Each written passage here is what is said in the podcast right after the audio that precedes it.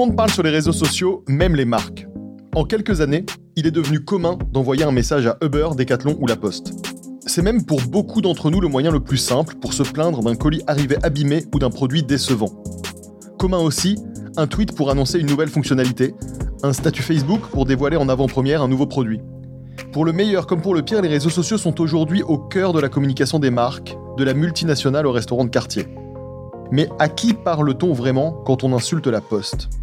Le métier de community manager est aujourd'hui emblématique de ces nouveaux métiers que les boomers ne comprennent pas. Douglas, tu travailles en agence et tu as comme client principal Prime Video. Donc vous êtes une équipe de CM qui incarnait Prime Video sur les réseaux sociaux, la plateforme de VOD d'Amazon. Bonjour. Salut Guillaume, salut Benoît, merci beaucoup de me recevoir. Mais avec plaisir, et donc tu as déflorer la présence de Benoît, qui est toujours là, mais bon, je voulais d'abord me garder un petit peu le, la primeur de l'annonce. Bonjour Benoît, notre expert des métiers, de la formation et de l'orientation. Salut Guillaume. Est-ce que toi tu parles aux marques un petit peu? Oui, régulièrement, c'est quand même plus efficace que les services clients généralement. Tu parles à quelle marque? Euh, À la Poste, euh, à Amazon, à d'autres. Tu râles Est-ce que tu mets un tweet comme ça en mettant point la Poste? Alors mon colis est arrivé en retard, ça va la Poste? On n'a pas... Je fais plutôt des DDM. Plutôt DDM, ça va, ça c'est l'attitude gentille, mais bon, on va en parler avec toi Douglas, donc on va parler de ce métier ce métier qui est un peu entre stigmatisé, un peu idéalisé, qui est entre le rêve et le cauchemar, on ne sait pas trop. On va essayer d'y voir plus clair et, euh, donc avec toi qui, qui bosse bah, pour, une, pour une très grande marque, une très grosse marque, qui est adorée par certains, détestée par d'autres en plus, qui a cette image un petit peu étonnante. Et donc toi, tu bosses pour Prime Video qui est le, service de VOD, le Netflix d'Amazon. Ouais, c'est ça. si je le présente comme ça, je pense que je vais me faire taper. Non, c'est moi. Ça, c'est moi qui ai fait cette, euh, qui a eu cette audace, mais c'est pour que tout le monde comprenne bien. Mais maintenant, tout le monde connaît Prime Video pour Le Seigneur des Anneaux, le documentaire sur Orelsan. Enfin, de loin, la meilleure plateforme de VOD du marché. Alors, comment on se retrouve euh, à parler au nom de la plus grosse marque du monde? Alors, bon, moi j'ai un parcours effectivement qui passe pas par des formations euh, telles qu'il peut en exister maintenant pour faire du community management. T'as quel âge? J'ai 27 ans. D'accord. J'ai fait des études dans une école de publicité, d'abord en design graphique, parce que BTS, euh, mise à niveau en art appliqué. Et en fait, je me suis rendu compte que ce que je préférais, c'était euh, l'idée, le concept et l'écriture, qui est à l'opposé du design graphique. Du coup, je me suis dit, bifurquons. Et euh, j'ai effectivement bifurqué en M1, conception-rédaction. Et à l'issue de quelques stages, j'ai aussi fait un petit peu une une virgule par euh, la voix off, puisque c'était un domaine qui m'intéressait. J'avais fait un peu de podcast et de, et de docu en voix. Et euh, vie parallèle à ça, j'étais beaucoup, beaucoup sur Twitter et sur Internet de manière générale, avec une spécialisation ciné, puisque euh, j'ai fait pas mal d'articles de blog entre 2012 et 2000, on va dire 17-18. Pas mal de rédaction, d'aller en projection, de faire des comptes rendus, des critiques, etc. Et j'ai fait un compte parodique en 2016 d'Allociné qui s'appelle Poilociné, qui est plus trop actif maintenant, mais qui recoupait finalement une spécialisation réseau, écriture et ciné. Et en fait, au bout d'un moment, le directeur création de mon agence, qui était euh, un collègue de mon école, m'a appelé, il m'a dit On cherche quelqu'un pour Prime Vidéo, c'est une marque cinéma, c'est sur les réseaux, t'as l'air d'avoir le bon profil. Et euh, c'est pas moi de le dire, mais euh, ça a bien matché, donc c'est cool. ok, génial. Donc c'est vraiment le profil de ces de ces gens qui se sont fait eux-mêmes sur Internet. Enfin, moi j'en ai croisé plein, mais on est de la même génération de tweetos euh, et qui finalement en font un métier. Qui l'aurait cru? Ouais, en fait, euh, ce qui est intéressant, c'est qu'au final, euh, des, des, compétences que tu développes un peu inconsciemment au départ, d'attention aux tendances, d'attention même aux algorithmes, au style de rédaction, mais même aux tendances, tu vois, purement lexicales de comment tu rédiges un, un tweet marrant. Enfin, c'est con, mais euh, rédiger des blagues, ça, ça s'apprend aussi, tu vois, sur Twitter. C'est clair. Et c'est des trucs que tu développes inconsciemment et qui, au final, euh, bah, te servent et que tu finis par affiner et ajuster quand tu es dans les conditions réelles. Et effectivement, ouais, qui le cru, mais, euh, mais finalement, il y avait une certaine logique à ce que j'aboutisse à ça à force d'être sur les réseaux, à force de développer tout ça. Quoi. Toi, Benoît, tu as été un des fondateurs de l'EMI, c'est ça, effectivement. J'ai euh, participé plus qu'activement. J'étais directeur des programmes académiques de, de l'EMI. Donc, c'était la première école qui a commencé à faire des formations web et qui a voulu professionnaliser ce qui finalement existait. On prenait généralement à l'époque des gens qui étaient actifs sur les réseaux, mhm. notamment sur les euh, forums de, jeux vidéo. Et puis, euh, les marques les prenaient en disant bah, Vous savez utiliser les réseaux, donc vous savez gérer une communauté, vous devriez pouvoir parler pour notre marque Et, petit à petit, il a fallu quand même professionnaliser cette approche-là. Et des gens qui s'étaient passionnés là-dessus, il n'y en avait pas tant que ça, donc il a fallu vraiment en faire un métier. Et on a créé les premières formations dans, ces domaines-là. Toi, donc, tu as vu depuis quasiment 10 ans l'évolution des formations autour du web et du, et du CM, donc avec l'EMI, ensuite avec Sup Internet chez Ionis et aujourd'hui avec euh, les, écoles que tu encadres euh, dans, dans, ton groupe. Est-ce que euh, tu as vu un changement de profil chez les étudiants? Est-ce que tu as vu justement il y a 10 ans un peu des Douglas qui arrivaient Genre, bah, en fait, j'ai déjà un compte Twitter avec. Euh, combien tu avais d'abonnés sur Polo Ciné euh? euh, ah, Sur Polo Ciné, une, un petit, une petite dizaine de milliers. Ouais, des petits 10K, donc quand même des gros comptes pour l'époque. Mhm. En fait, il y, a, 10 ans, il y avait beaucoup de passionnés, de gens qui le faisaient et qui avaient finalement pas besoin de grand-chose pour, pour en faire un métier, mais la formation bah, permettait de leur donner peut-être quelques éléments qui leur manquaient, mais surtout leur donner le, statut avec un diplôme qui est donné une légitimité, je dirais, pour avoir, le, pour avoir les différents postes. Mais aujourd'hui, on a des gens qui vont faire ça en disant bah, c'est un métier comme un autre, je suis un peu sur les réseaux, mais il y, a une, il y a une différence entre être un consommateur des réseaux sociaux.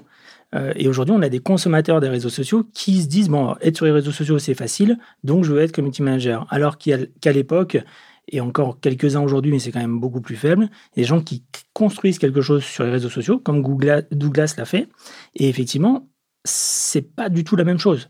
Être un consommateur et être un créateur, c'est pas du tout la même chose. Et il y a aujourd'hui une petite confusion. Ce qui fait qu'aujourd'hui, le terme même de community manager est compris différemment dans certaines marques. C'est-à-dire qu'on va avoir, il y a, il y a 10, 10, 12 ans, un community manager, c'est celui qui créait, c'est celui qui répondait, c'est celui qui avait une certaine autonomie, parce que finalement, dans l'entreprise, pas grand monde comprenait ce qui se passait sur les réseaux sociaux.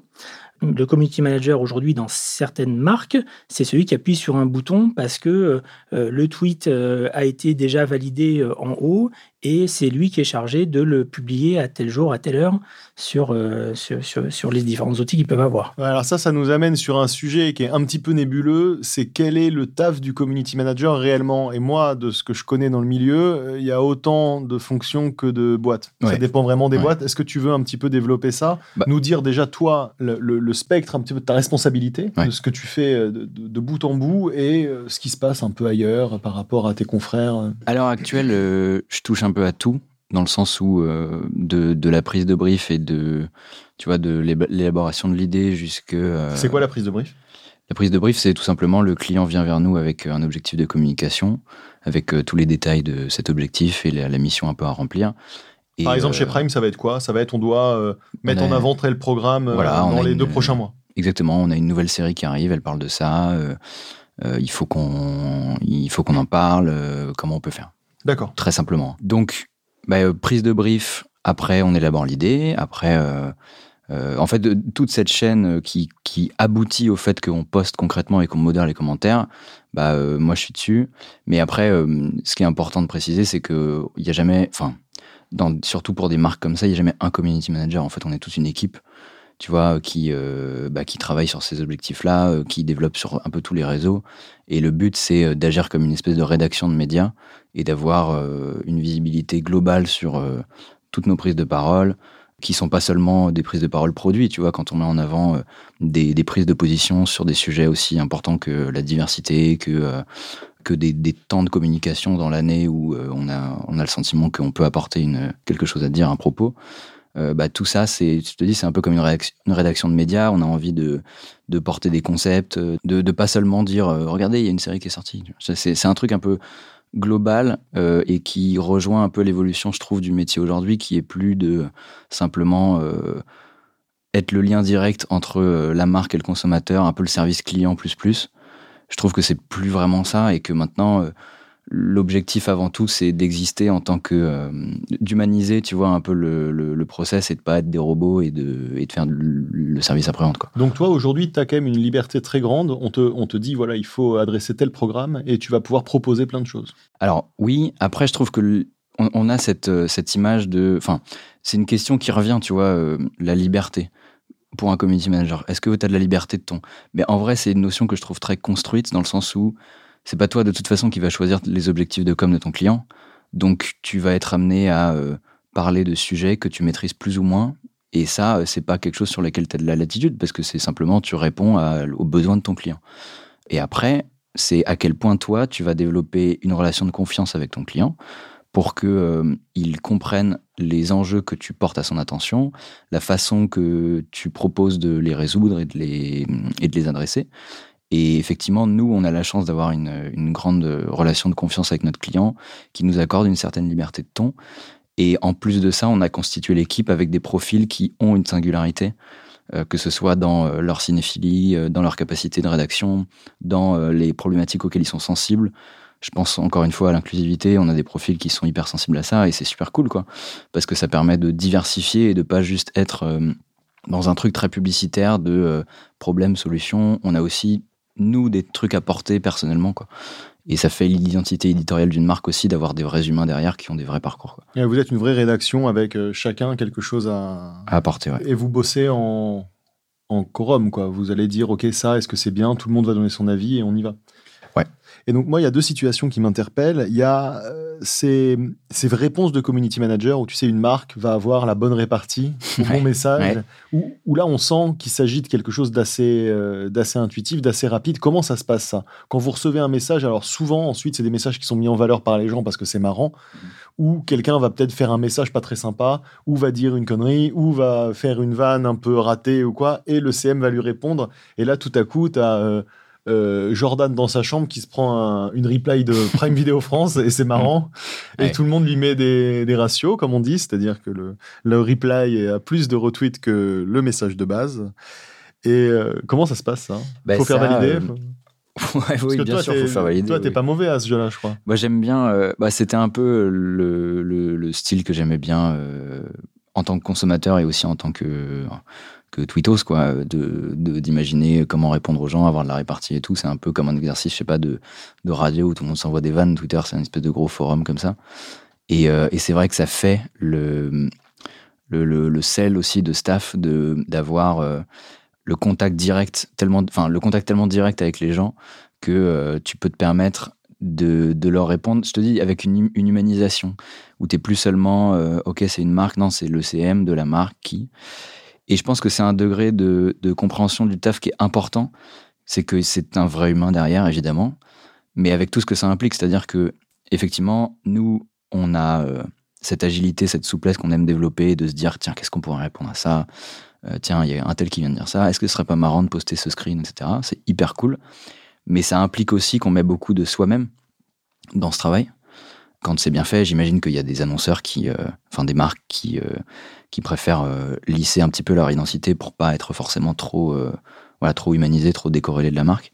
Mais nous, on essaye d'humaniser le truc parce qu'on pense que c'est l'avenir déjà, et qu'en plus, c'est le plus intéressant en tant que consommateur d'avoir un vrai humain derrière.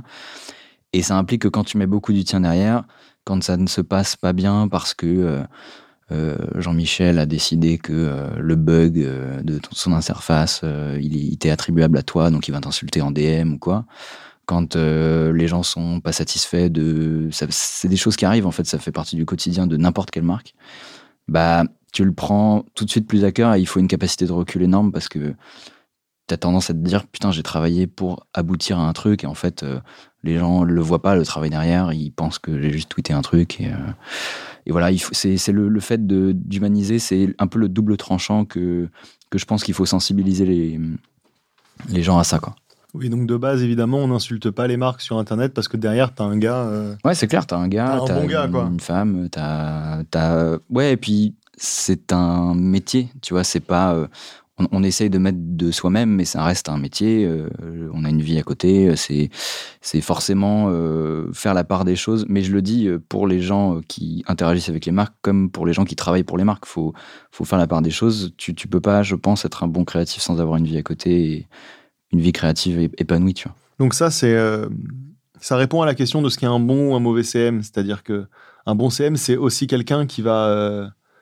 qui va être capable d'avoir du recul sur euh, ouais. Bah, en fait, sur son produit. On, a tendance à se dire que le bon CM, ça va être ce qu'on décrivait, la répartie, tu vois le. Mais en vrai, franchement, le, le, genre de truc où les gens répondent masterclass, le CM est à son prime, ça arrive une fois tous les. Enfin, tu vois, c'est assez peu contrôlable parce que des fois c'est juste un timing, c'est juste euh, la bonne phrase parce que t'es inspiré euh, ce jour-là, et des fois il y a des trucs où t'es persuadé que ça va cartonner, Et il se trouve que le timing est pas bon. Peut-être qu'il s'est passé un truc dans l'actualité. Ouais, mais c'est pas grave du tout, tu vois. Ça fait partie du quotidien. Le but, c'est d'essayer le plus possible et de et de d'être naturel et soi-même et de pas être après les likes et parce que quand tu commences à juste te focus sur les chiffres, c'est pas cool, tu vois. Mais bon, j'ai pas la prétention de dire ce qu'est un bon CM du tout parce qu'en plus j'ai un parcours ultra atypique par rapport à plein de gens qui euh, se font recruter euh, justement parce qu'ils ont cette spécialisation euh, très réseaux sociaux et tout.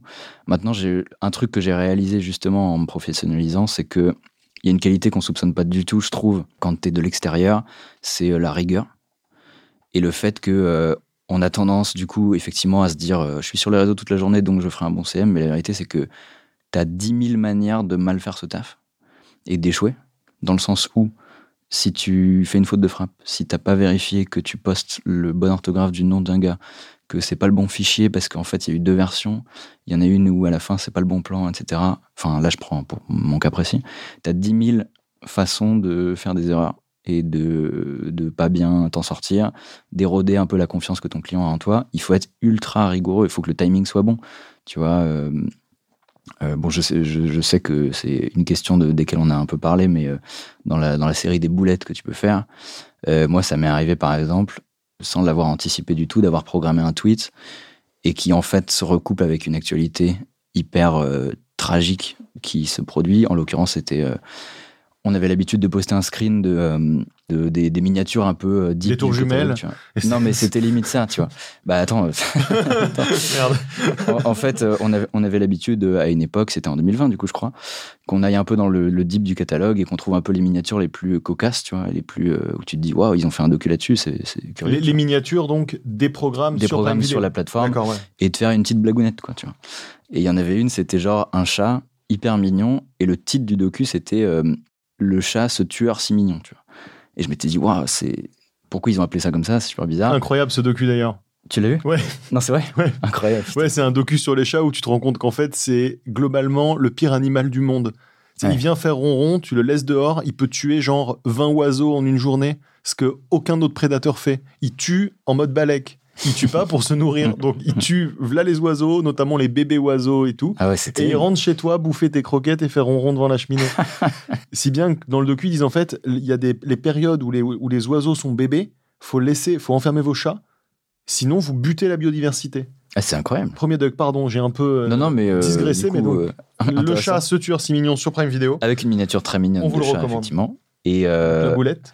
et en fait, je programme ce tweet pour le soir euh, avec une accroche qui se voulait un peu euh, mettre l'emphase sur le côté cocasse de ce docu, qui était un truc genre quand il te ramène une souris égorgée avec ses petits yeux mignons, tu vois, un truc comme ça. Et en fait, je programme le tweet et je me dis, bon, bah, je le poste ce soir. Me dis pas que Samuel Paty Ouais. Oh putain. C'était ce jour-là, Et, et, en fait, je pars, voilà, je continue ma vie normalement. Et en fait, je vois parce que évidemment, tu décroches pas trop. Tu vois, tu vois. les, tous les tweets qui te disent supprime, euh, euh, vous êtes indécent et tout. Et en fait, c'était évidemment absolument pas voulu. Bah oui. Tu vois, c'est, tu pouvais pas anticiper un moment aussi horrible. Et, euh, et, on a supprimé en urgence. Et il y a, y a, pas, c'est des choses aussi qui arrivent, tu vois. Mais ça montre bien que même des trucs qui paraissent hyper facilités par la technologie, avec la programmation de tweets, etc. Il faut avoir cette discipline de se dire, ok, le mot égorgé, il est quand même très connoté. Euh, soyons présents derrière l'ordi au moment où on le poste, tu vois. Et c'est des trucs que tu apprends sur le tard parce que tu fais l'erreur et tu la refais plus jamais, tu vois. Donc toi, tu utilises des outils de programmation. Ça, c'est intéressant, c'est un tout petit peu technique, on va pas y passer mille ans, mais sur des tweets comme ça, toi, tu as un outil dans lequel tu tu rentres tout, tu rentres une heure et tchac, ça envoie le tweet. J'ai pas d'outils. Euh, en fait, euh, Twitter a mis en place euh, il y a peu de temps des, outils internes de programmation. On n'utilise pas d'outils, j'avoue, on est, on, est Mais il y en a. quoi. il y a Hootsuite et, compagnie. Mais il y a des trucs, ouais. Mais on va. On va celui-là, tu l'avais programmé. Et celui-là, je l'avais programmé. J'étais en mode. bon, bah, j'ai fini ma journée. Il y a juste ce tweet-là qui doit partir plutôt le soir parce que c'est une bonne blague et que les gens sortent du taf et que voilà. Et c'était pas du tout une bonne blague. Mais après, c'est un peu, enfin, c'est une boulette de situation, t'étais pas non plus. Exactement, euh, non, mais bien sûr. Après, il y a des boulettes de faute de frappe et des, boulettes mm. de mauvais fichiers, mais ça, ça arrive aussi. C'est, il faut simplement s'entraîner et exercer sa rigueur en tout, à tout moment parce que c'est, en vrai, c'est absolument impossible qu'une marque euh, fasse des fautes d'orthographe, c'est inenvisageable, tu vois. Et euh, émotionnellement, ça se passe comment? Dans, quand, pour revenir sur cette situation-là, qui est en plus qui est intéressante parce que c'est pas de ta faute. Très clairement, quand on entend l'histoire, bah, on fait ouais, ok, grosse malchance, mais euh, la malchance, euh, quand, tu fais plein de choses, à un moment, tu as de la malchance. Comment tu vis ça? Comment le client vit ça? Comment euh, Est-ce que derrière, il y a une communication un peu mal, genre, bah, désolé les gars, enfin. Écoute, euh, moi je peux te donner la réponse que euh, pour mon cas personnel parce que je pense que chaque client euh, perçoit ça d'une façon différente. Oui, pour ça quoi, je veux dire. Ouais. cette situation-là. Nous, on a la, on a, on a des, des, bonnes volumétries de postes quand même en termes de quantité et, et, le client nous fait confiance créativement et il sait bien que bah, que ce genre d'erreur peut arriver. Et je pense que en vrai, la plupart des gens le savent aussi que les marques peuvent faire ce genre de boulettes malencontreuses qui sont pas du tout euh, intentionnelles ou quoi, et, euh, on a tendance, euh, on a tendance à tout simplement se, passer à autre chose. Il y a toute une partie du métier de CM qui consiste aussi à répondre aux, demandes en, DM ou même en public. Donc on en a un peu parlé sur le côté parfois un peu insultant des, demandes ou des, ou des, ou des râlages, mais j'imagine qu'il y a aussi des questions légitimes. Est-ce que dans ce cas-là, c'est aussi vous qui répondez ou vous avez un process pour les envoyer vers un service à part? Alors, encore une fois, que dans mon cas personnel, c'est très différencié. Il y a vraiment un service à part qui s'appelle euh, Amazon Help. Et qui est un SAV qui répond exclusivement aux demandes de, enfin, aux, problèmes, en fait, aux gens qui identifient des problèmes et qui ont eu des, soucis techniques de, paiement, d'abonnement ou de, diffusion des, séries. Et après, nous, euh, ce vers quoi on se dirige quand même, c'est essayer de répondre aux gens quand il s'agit de dates de sortie, de sorties qui ont été décalées parce que euh, finalement ça n'a pas été tourné en temps et en heure. Enfin, tu vois, des trucs euh, un peu quotidiens mais qui concernent plus le contenu. Alors que le SAV purement technique, il est, il est séparé. Un autre angle qui vous concerne un peu tous les deux, comment va évoluer le métier? C'est-à-dire qu'il y a des nouveaux réseaux sociaux qui sortent régulièrement, à peu près tous les deux ans et qui ont des nouveaux codes. Donc là, le dernier en date, c'est TikTok, qui a vraiment apporté mm. une nouvelle manière de communiquer sur Internet, une nouvelle manière de consommer les médias, et qui en plus est en train d'influer sur tous les autres, sur YouTube notamment. Comment est-ce qu'on peut se maintenir à jour en tant que CM sur ces sujets-là, donc sans se retrouver dépassé par euh, les nouveaux codes Parce qu'aujourd'hui, tu as 27 ans, TikTok, c'est utilisé par des gens à partir de 12-13 ans, donc tu as, as, quand même bientôt 15 ans dans la gueule des plus jeunes utilisateurs du, réseau, ce qui est incroyable. Ouais, c'est clair. Bah, je suis pas sur TikTok. Euh, non, t'es pas sur TikTok, ouais. Ouais, non, je suis pas. C'est pas un réseau que je maîtrise et euh, enfin pour l'instant, tu vois. Mais parce que euh, je pense qu'il faut aussi laisser faire les gens qui y sont au quotidien. Moi, on m'a laissé faire sur Twitter parce que j'y étais constamment, tu vois. Et c'est hyper important d'acquérir ces nouveaux outils. C'est juste que, tu vois, dans le quotidien d'un CM, t'as que le temps d'une journée et mine de rien, s'intéresser au tout dernier réseau, c'est aussi, je pense, un process que tu fais au long cours. Tu peux pas d'un seul coup apprendre comment fonctionne TikTok, comment va fonctionner euh, le prochain truc, le métaverse. Je pense que ce sera. Benoît, tu as, des solutions, toi, sur ce sujet-là bah, Je dirais que là-dessus, il y a quand même une évolution par rapport à il y a 10-12 ans, par rapport à Twitter ou d'autres. C'est qu'aujourd'hui, il y a dans les entreprises des gens qui maîtrisent les réseaux sociaux de, mhm. manière un peu large, et notamment dans les, dans les directions, dans les directions euh, de communication.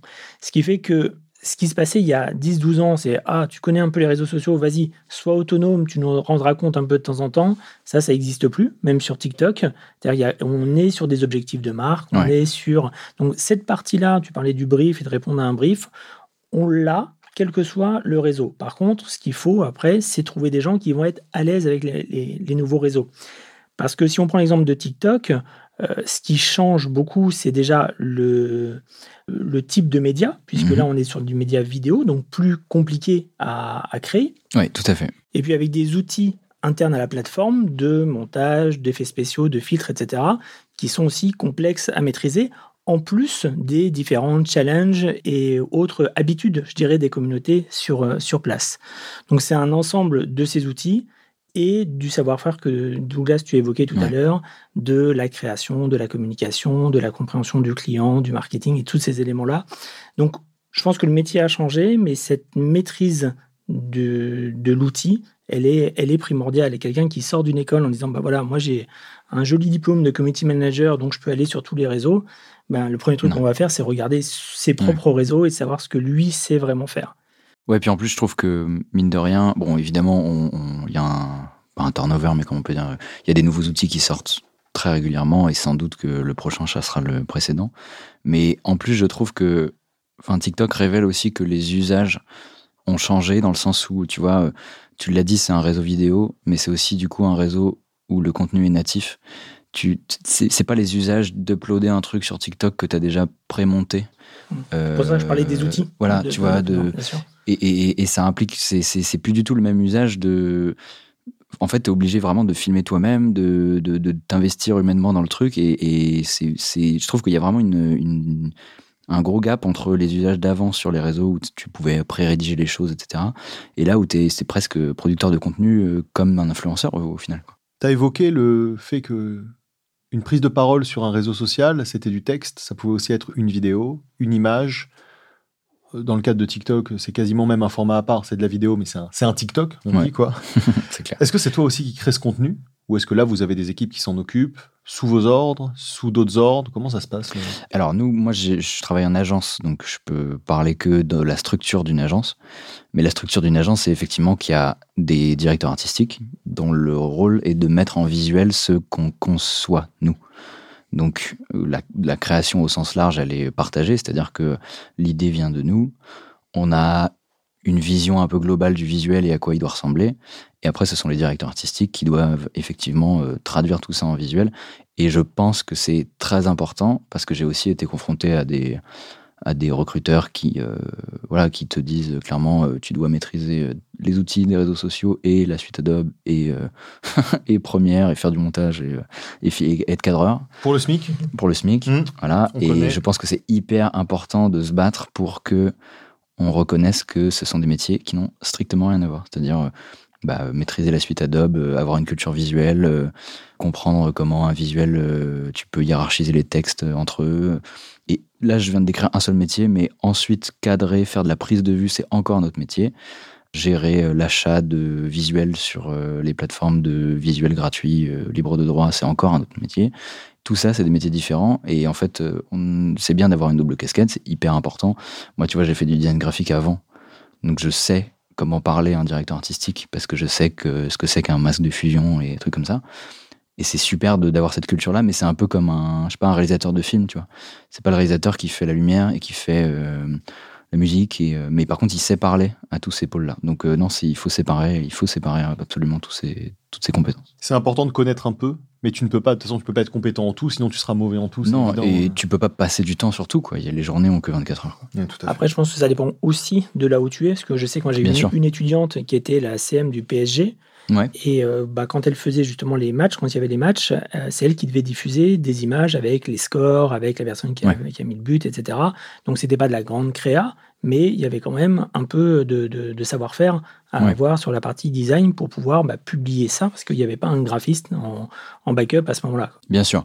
Après, en fait, ça, ça pour moi, je le, sépare dans le sens où euh, euh, vraiment, moi, la création purement du design du visuel, la typo qu'il faut choisir, euh, comment tu mm. structures les visuels et tout, pour moi, c'est vraiment une compétence que je trouve très à part et, euh, et qui peut pas s'acquérir euh, au même titre que de maîtriser les codes d'un réseau, les codes, les codes éditoriaux et tout. Et, et j'ai tendance à trouver que parfois, euh, ouais, les recruteurs essayent de fusionner le truc, mais c'est une justification pour ne pas payer deux personnes et, et en payer qu'une, quoi. Et mmh. je trouve que ça, ça a assez danger, quoi. Benoît, est-ce que tu peux nous faire un petit point sur les rémunérations, salaires et euh, prétentions salariales que peut avoir un CM ou un social media stratégique manager, enfin les, gens de ce domaine-là? C'est devenu un, peu compliqué sur ce sujet-là parce qu'on va avoir certaines personnes qui vont être en freelance, donc qui vont être en facturation, donc qui vont être payées, je dirais, plus à l'heure, mais qui ne sont pas sûrs bah, de boucler les fins de mois à chaque fois, et puis d'autres qui vont être en salaire.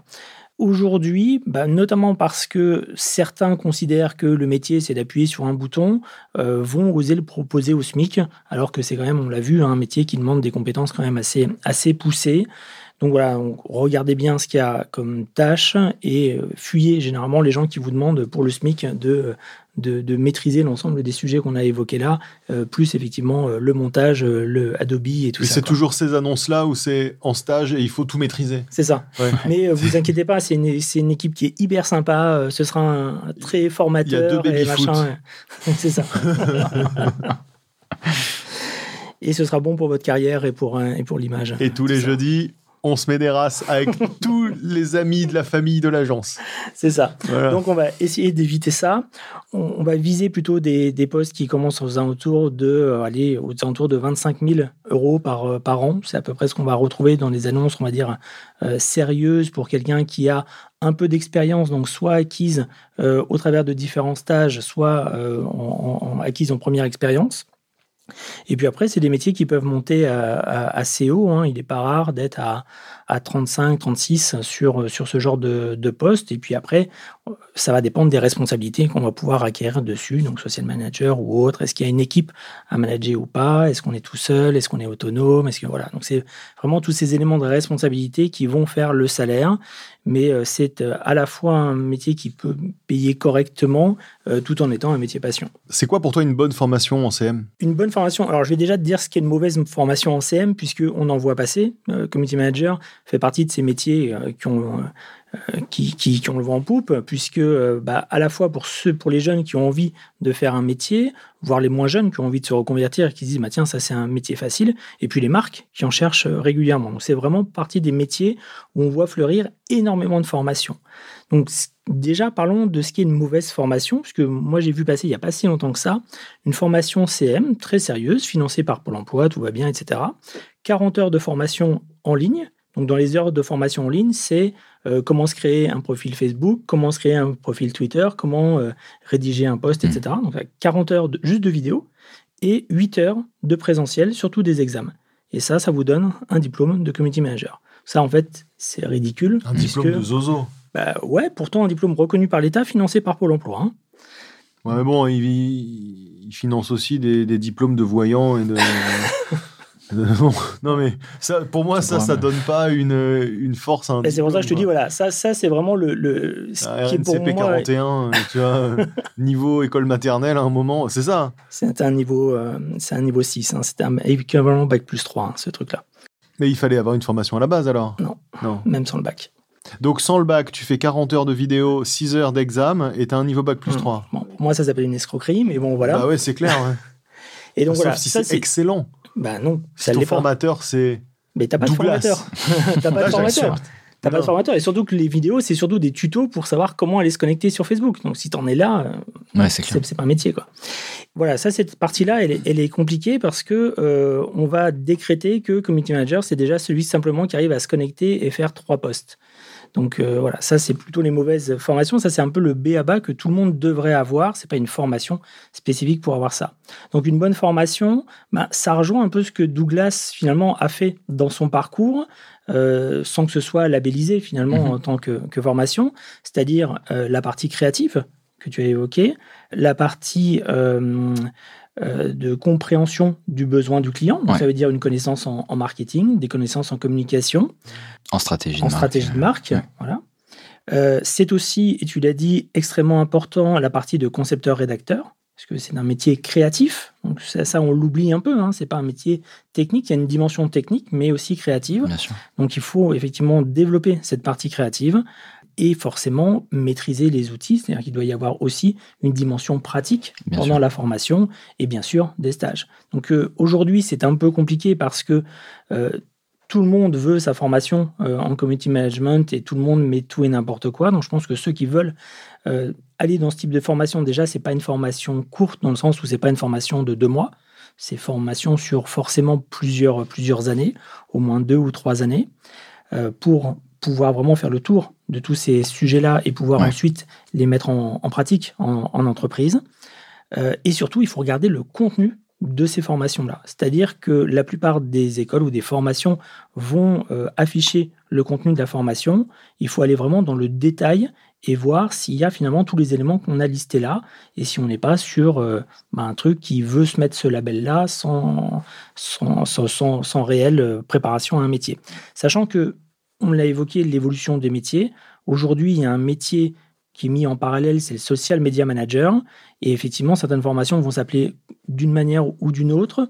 C'est pas, il faut pas forcément viser celle de social media manager en disant elle est mieux. Il faut vraiment regarder le détail parce que certains ont vraiment fait des formations pas terribles de community management qu'ils ont appelé social media manager parce que ça faisait, euh, parce que ça faisait plus, plus sérieux.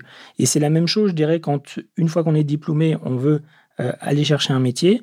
euh, faut faire faut pas s'accrocher au nom parce que le nom on peut dire des choses différentes selon les, entreprises, mais vraiment regarder les missions. On parlait d'autonomie, mmh. euh, c'est effectivement un élément euh, important et vraiment les missions au quotidien.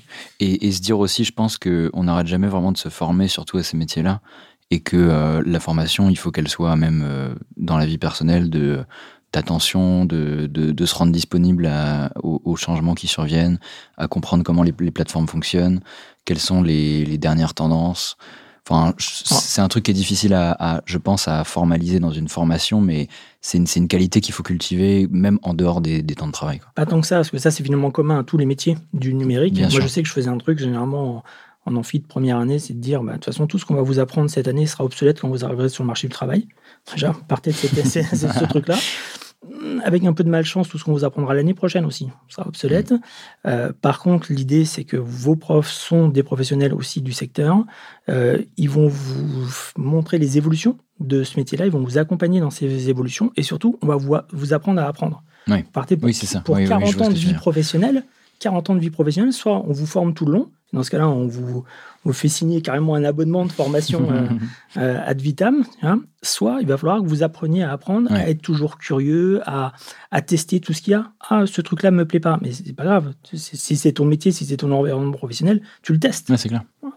Et ça, c'est une curiosité qui peut se développer un peu dans, dans, les formations. En tout cas, nous, on a très à cœur de, de travailler sur cette partie-là. Trop cool. Alors pour conclure, comment va évoluer le métier selon toi? Donc on a aussi parlé un peu de cette différence social media manager, community manager. Je pense que dans la version la plus moderne du terme, toi aujourd'hui tu serais plutôt social media manager comme tu es opérationnel euh, mais aussi créatif. Sachant que je crois que dans la dernière, les dernières organisations qu'on voit le plus souvent, le community manager est vraiment un exécutant. En gros, tu lui files les choses à poster et c'est lui qui va juste appuyer sur le bouton. Oui. Mais euh, bon, après, on a utilisé le mot community manager pendant tout le podcast parce que c'est encore une, euh, un terme qui est, qui est un peu plus connu par les gens et plus identifié. Mais donc, déjà, le métier a évolué comme ça en commençant à se hiérarchiser, à, mhm. avoir une notion d'équipe. L'étape suivante, à ton avis, c'est quoi? Et puis, plus personnellement, pour toi, c'est quoi l'étape suivante quand on, quand on est dans ce domaine-là? Ça recoupe des choses qu'on s'est dites, c'est-à-dire que euh, je pense que de plus en plus de, marques vont avoir euh, envie de dépasser leur simple statut de marque et de devenir un peu des rédactions de médias, de d'avoir des, choses à dire et à apporter euh, sur le plan humain et sur le plan éditorial, que ce soit pas juste de la pro, mais c'est aussi ce qu'on voit dans dans l'évolution globale de la publicité, c'est que les marques ont de moins en moins envie que on pense qu'elles font de la réclame. Donc le but, c'est que, euh, tu vois, quand euh, Micromania développe son site qui parle de jeux vidéo en tant que presque média, bah en fait, c'est l'évolution logique pour moi. C'est-à-dire qu'on a envie d'avoir du contenu qui nous apporte une aide, une info, une... Euh, par exemple, sur Twitch, et salut à l'équipe de Twitch. chez Hérésie. Ce qui est vachement intéressant, c'est que on développe des contenus qui pourraient en fait être, euh, je sais pas, des formats, des émissions, et qui euh, effectivement euh, immergent les, les, gens dans l'univers d'une série. je prends l'exemple de Immersion, qui était un live Twitch qu'on a fait avec des influenceurs dans un décor de château où c'était quasiment un escape game avec des énigmes et tout. Et en fait, la frontière entre la prise de parole de marque un peu tradie telle qu'on l'envisage et le contenu construit avec des influenceurs, et le contenu euh, qui pourrait être une émission euh, de télévision, un truc en direct et tout. La frontière est de plus en plus euh, poreuse, mais pour moi, pour le mieux, dans le sens où effectivement, on n'a pas forcément envie d'être un peu matraqué toute la journée de trucs très straight et très ouais très direct, très regarder cette série parce qu'elle est super. On a aussi envie que les expériences soient plus développées, plus créatives, en fait, quitte à voir de la publicité, que ce soit du contenu qui va nous intéresser sur le plan personnel. Et, euh, et je pense que c'est l'évolution un petit peu logique, en tout cas celle que je souhaite perso. Et après, tu me parlais de l'évolution personnelle. Bah écoute, moi j'aime vraiment beaucoup la création et l'idée et la rédaction. Donc je pense que c'est ce vers quoi je me dirige de toute façon à terme, un truc très euh, euh, moins exécutif et plus en amont dans l'idée, dans la créa. Et après, comme on se l'est dit, tout évolue tous les jours voilà, c'est l'adaptabilité, c'est je pense la qualité aussi euh, première du CM, donc euh, ce sera ce que j'essaierai de cultiver. Merci Douglas d'avoir partagé avec nous ta vie de community manager et merci Benoît de nous avoir éclairé à propos des nombreuses formations qui permettent, euh, avec plus ou moins de succès, de devenir CM. Et vous, chers auditeurs, si vous avez justement des questions sur les formations, sur les métiers, écrivez à Benoît sur c'est À bientôt, messieurs. À bientôt. Merci encore. Guillaume. Salut. C'est pas un métier est un podcast Evil Prod. Production Benoît Lachan, réalisation Benjamin Septem Ours, direction de production Paloma Sterzati. N'oubliez pas de nous inonder d'étoiles sur votre application de podcast et de bien vérifier avant de partir de chez vous si le gaz a bien été coupé. Allez, ciao